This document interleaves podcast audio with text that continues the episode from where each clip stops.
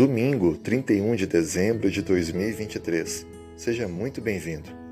Iniciando hoje os comentários do novo tema da nossa lição, o Livro dos Salmos. Vamos introduzir com o primeiro tópico, aprendendo como ler os Salmos.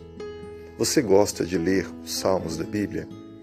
Algumas pessoas até deixam a Bíblia aberta com algum dos salmos que mais prefere, para que desta forma traga a presença de Deus ou alguma bênção sobre o lar. Na verdade, mais do que ter apenas o livro, o objeto em si, é necessário vivermos as palavras do livro e confiarmos no autor do livro, que é o nosso Deus. O próprio Cristo nos diz em Lucas capítulo 24, verso 44 e 45, a importância dos salmos. Acompanhe comigo a leitura.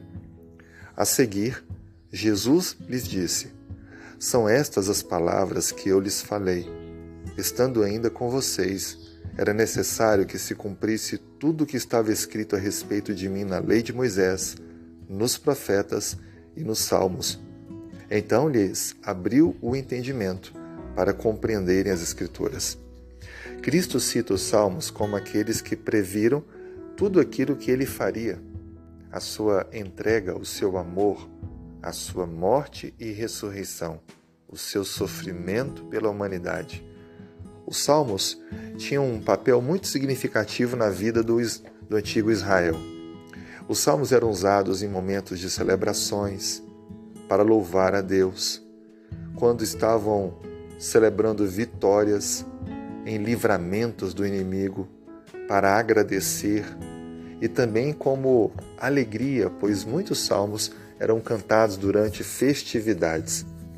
O Salmo 30, verso 1, por exemplo, nos diz: Eu te exaltarei, ó Senhor, porque tu me livraste e não permitiste que os meus inimigos se regozijassem contra mim.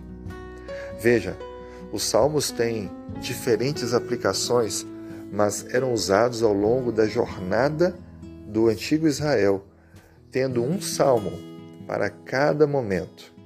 Muitos salmos foram compostos justamente em situações difíceis, cercados pelos inimigos, em fuga ou em algum outro momento delicado. Mas também muitos foram compostos em momentos de gratidão, de reconhecimento do poder e da ação de Deus.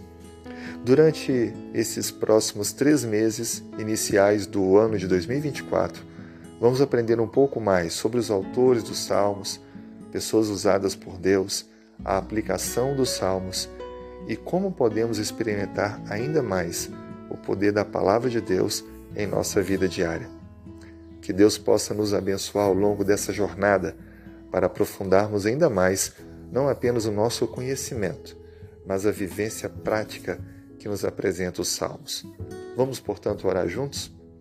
Senhor, colocamos a vida em tuas mãos e agradecemos por esse livro extraordinário que é o livro de Salmos. Nos ajude a entendê-lo melhor e a colocá-lo em prática com suas promessas e garantias em nosso viver. Nós oramos em nome de Jesus. Amém.